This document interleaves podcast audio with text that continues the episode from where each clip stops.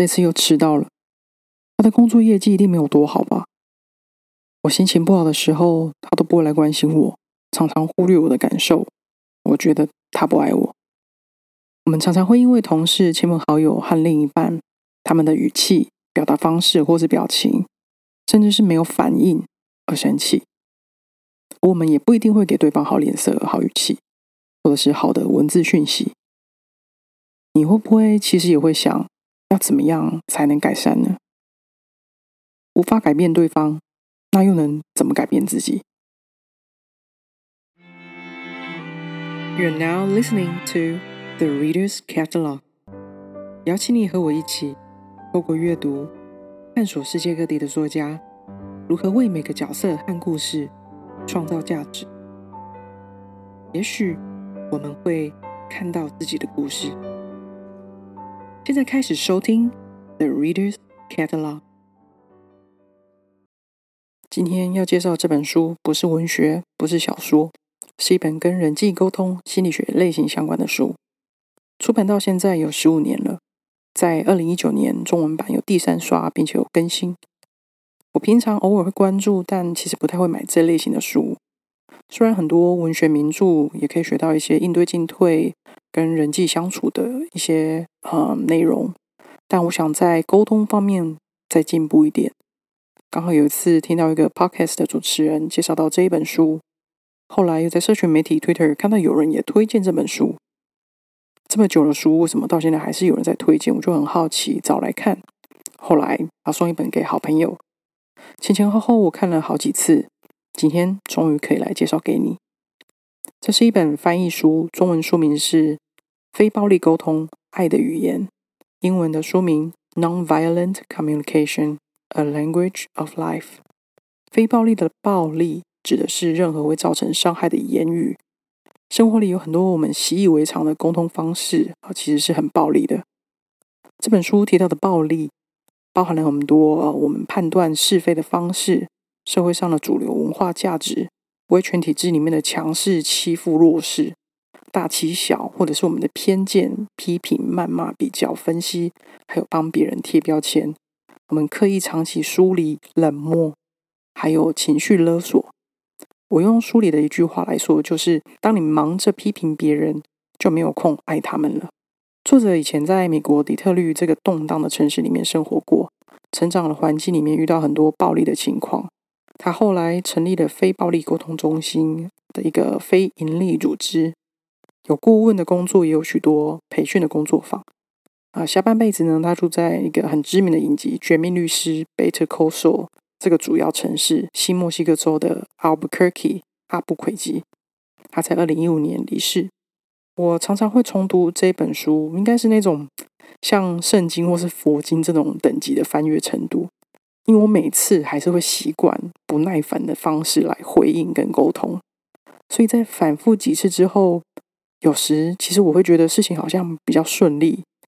啊，心情也比较好过一点。这本非暴力沟通爱的语言，它并不是一本理论分析的书，它是透过理论分析，用实际的例子啊，落实在人际沟通相关的 self help。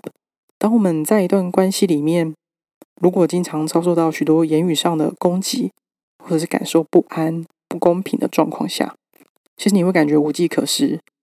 但是如果我们用以牙还牙，或者是变本加厉的方式来反击，通常也都没有什么好结果。我们情绪是一时泄洪了，这个我很明白，却是是两败俱伤。下次碰到同样的状况或是同样的那一个人，难道我们还是只能硬碰硬吗？但是谁又想要拿热脸去贴冷屁股？你一心求好，对方还是那个态度，还可以怎么样去突破改善？如果你面对的是有人对你经常性的言语上的霸凌，身体上的施暴，请你尽快去找救援的方法，脱离这种状态。这里提到的是，当你面对某一些问题，和亲近的人总是很难沟通，或者是你不知道该怎么样好好沟通。我先大略介绍这本书的内容，我会用自己的例子来带入说明跟介绍。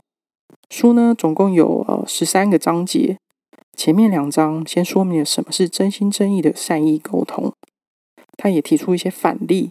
因为怎么样子会阻碍我们的沟通？我们的出发点常常其实是好的，原本我们想要说出来的话呢，可以让这件事情变得更好，但是我们脱口而出了，不是说了太多，就是说了太少，带有脾气，就是所谓的好心肠却坏了事。那到底什么是蒙蔽的这些善意呢？这种书就给你一些实际的案例来定义和支持他的理论。每一个小节就会做一个小结论，然后总结又再一次提醒。通常这种很多案例的书，其实会看得很烦，容易放弃。但这本书却很有说服力。好，那他在第三章里面提到了观察，但是不要评论。这里提到的观察呢，是指说，当对方在说一些不好听的话的时候，我们要去分辨对方用词的语气以及他背后的原因，再来决定我们可以怎么回复。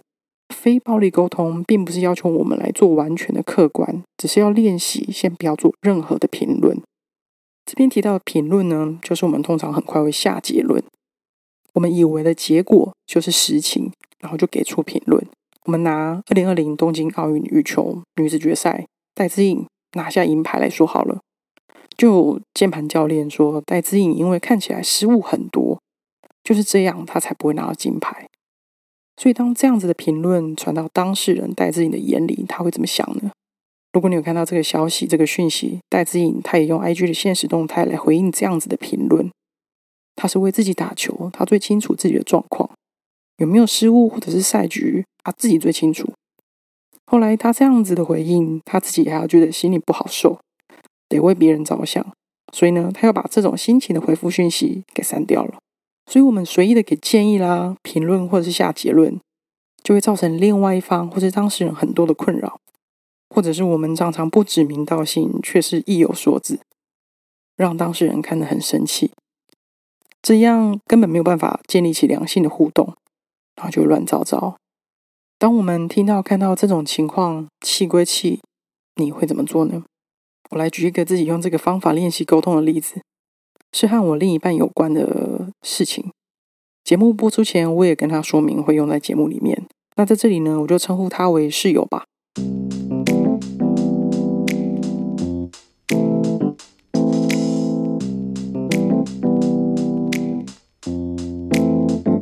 因为疫情，我和室友待在家里的时间比较长，所以我们两个人的饮水量就变得比较大。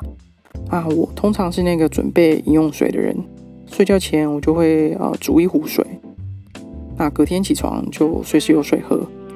那有一次呢，我请室友帮忙晚上的煮水，那他也随口答应了，其实就是把水装到水壶里面加热而已。但是好几天过去，偶尔提醒他，他就是会一直忘记这件事情。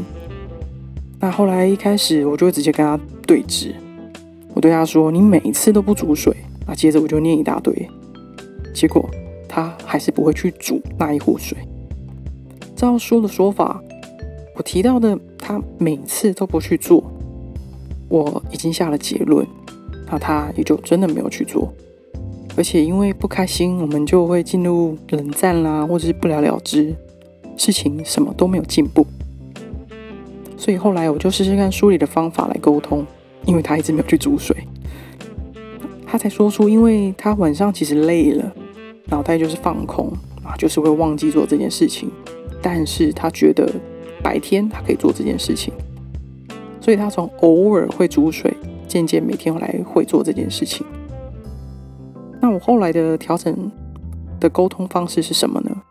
在书里第四章到第八章的部分，作者提出沟通的时候，如何表达我们内心的脆弱，有助于化解冲突，而且要努力区分感受跟想法。在提出请求的时候呢，用正向的方式，并且同理了解对方，而且在对方可以跟你连接的时候来沟通。嗯，我用刚才煮水的这个提出请求的例子来翻译刚刚这一段。嗯，我会避免说出因为你忘记煮水，所以我觉得你就是不关心、不分担家务事。因为这样说就只是对他的行为直接变成我的想法，我去评论他。但不算是我实际的感受。那作者提出的建议呢，就是在提出请求的时候，沟通方式要表达我真实的感受，而不是去评论他行为的结果。其实一方面我在搞清楚这两个差别，我花了很段一大段时间，因为我搞不清楚。那在另外一方面，我觉得要练习表达我自己的感受，其实不容易。那我记得当时我是说，我认为早上起来两个人都没有水喝，我感到很烦恼。然后我跟他表明，我直接提出请求，就是希望他可以煮水这件事情，因为我随时会挂心的这件事情，我希望他可以一起分担。那也告诉他我为什么会对这件事情有这样子的反应。我在这个时候就要避免下再下一些结论，或是批评他的方式来谈这件事。虽然我背后心里想的其实就是一天到晚都是我在做，你就是坐享其成，这样公平吗？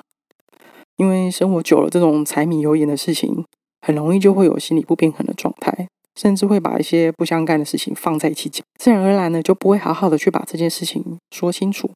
累积久了，我们的冲突就会一直发生。作者在书里提到，别人之所以会对我们口出恐吓的言语，常常说出一些违背心理的话。目的就是希望我们能够满足他们的需要，因为没耐心，常说出刺耳的话。